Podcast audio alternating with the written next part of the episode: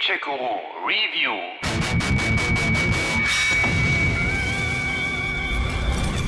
Hier spricht Meister Obi-Wan Kenobi.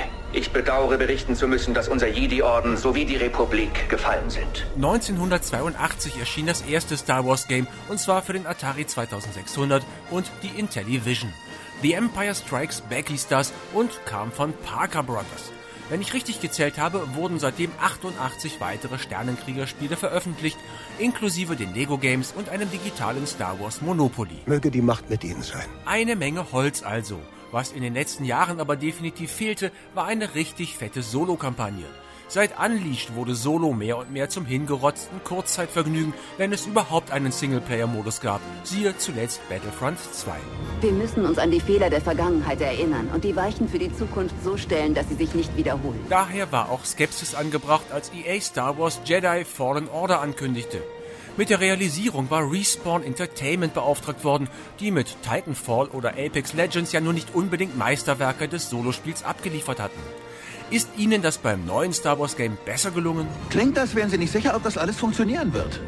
Ganz recht. Mit dem am 19. Dezember bei uns in die Kinos kommenden Film Star Wars Der Aufstieg Skywalkers hat Jedi Fallen Order nichts zu tun. Ihr könnt also beruhigt das Game zocken, ohne dass da irgendwie leinwandtechnisch gespoilert werden würde. Das schon mal vorweg. Oh, das eilt nicht. Ich kann warten. Jedi Fallen Order spielt zwischen dem dritten und vierten Teil der neunteiligen Saga. Kanzler Palpatine hatte mit der berühmten Order 66 die Auslöschung der Jedi befohlen. Nicht viele von ihnen überlebten die darauf folgende Vernichtungswelle. Einer der Glücklichen ist der junge Padawan Cal Kestis, verkörpert übrigens von Cameron Monaghan, bekannt aus Shameless und Gotham, der sich seitdem seit fünf Jahren auf dem Industrieplaneten Bracca als einfacher Arbeiter versteckt. Cal Kestis meine ich natürlich und nicht Cameron Monaghan. Ja, wir schlachten Schiffe aus dem Krieg aus, denn damit Sie daraus neue machen können. Findest du das okay? Was sagst du? Wir riskieren alle den Hals für die Bosse. Dann aber droht sein Kollege zu verunglücken und er muss seine geheimen Jedi-Kräfte einsetzen, um ihn zu retten. Das war die Macht, oder was? Jetzt, was du gesehen hast, ja.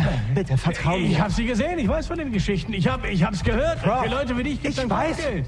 Ich weiß. Ja, alles klar. Wir müssen vorsichtig sein.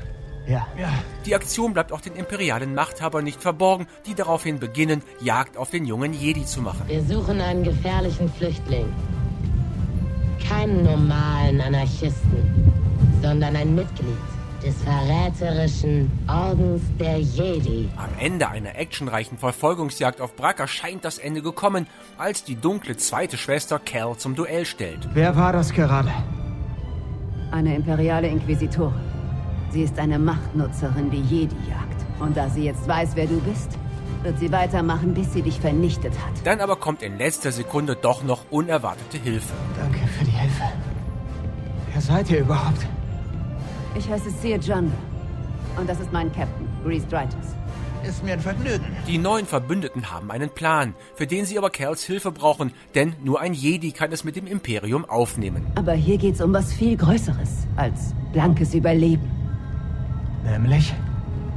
Den Wiederaufbau des Ordens der Jedi. Eine erste Spur führt zum versteckten Planeten Burgano, wo Cal eine erste Prüfung bestehen muss und am Ende ein geheimnisvolles Hologramm. Holocron. Es speichert Informationen, aber nur Jedi haben Zugriff. Naja, ist ja gut, wo er also ein geheimnisvolles Holokron mit einer Botschaft findet. Gut gemacht. Wer du auch bist.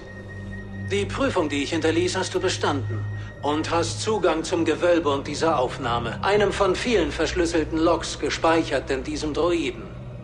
Ich bin Meister Ino Cordova. Ich kenne vielleicht deinen Namen nicht, aber deine Aufgabe. Das Schicksal des Ordens der Jedi liegt in deiner Hand. Ihm zur Seite während der rund 15 bis 20-stündigen Kampagne steht der kleine Droide BD-1. Anfangs kartografiert er für euch die Umgebung, verteilt Gesundheitspacks oder manipuliert elektrische Anlagen. Später dann greift er auch in Kämpfe ein, so gut wie er eben kann. Der mehr und mehr menschlich wirkende Robo-Sidekick ist einer der großen Sympathieträger in dem Spiel. Seine immer enger werdende Beziehung zu Cal wärmt das Herz. Oh. Hey, BD1. Ich bin Cal. Äh, ja, mir geht's gut. Ich bin nur. Ich suche jemanden.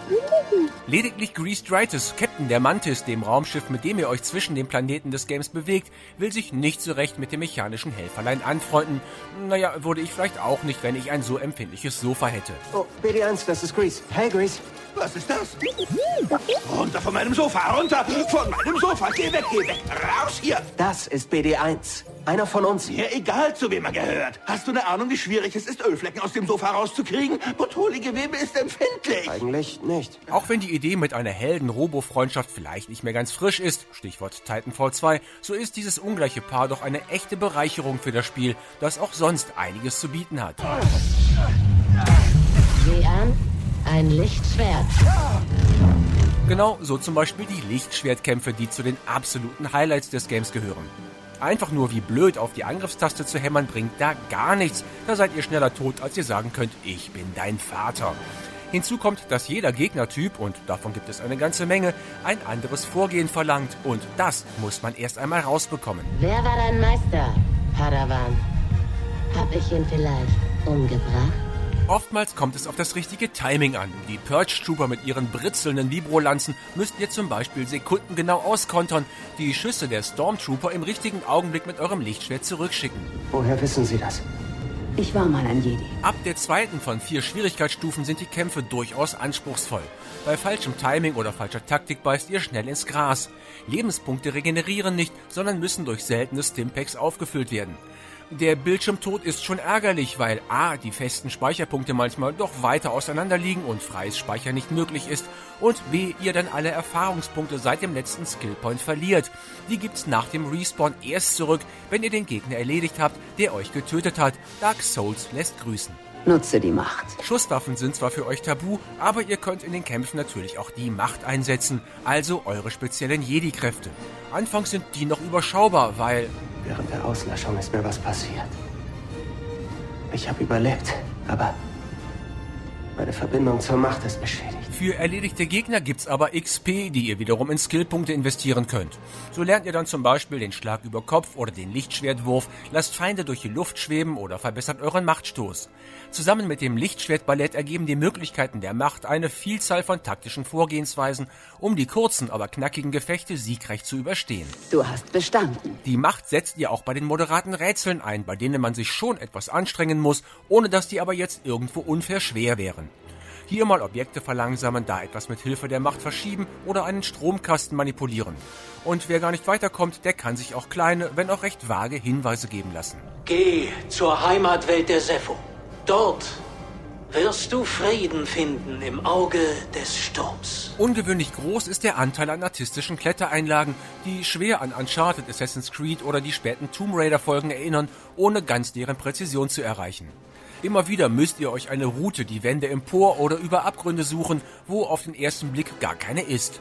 Stürzt ihr dabei ab, was gerade am Anfang recht häufig passiert, ist das aber kein Drama. Meist könnt ihr es direkt an diesen Stellen noch einmal versuchen, ohne etwas zu verlieren. Du solltest aufbrechen.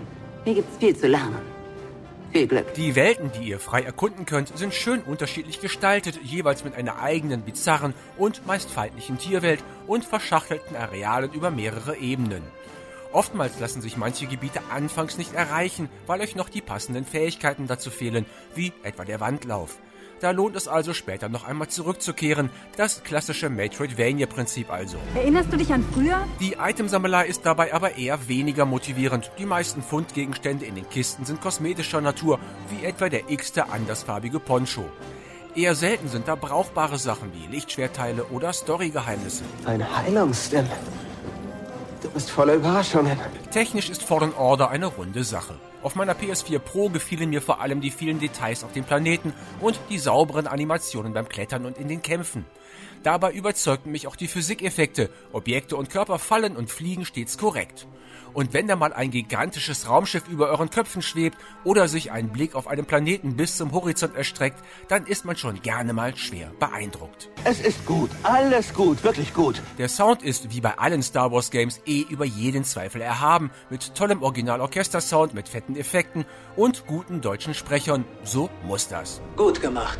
Wer du auch bist. Fazit, meine anfänglichen Bedenken waren überflüssig. Fallen Order ist zwar nicht perfekt, aber dafür ein durch und durch schönes Solo-Abenteuer mit fordernden Kämpfen, einer guten Story, viel Abwechslung und einer gelungenen Star Wars-Atmo.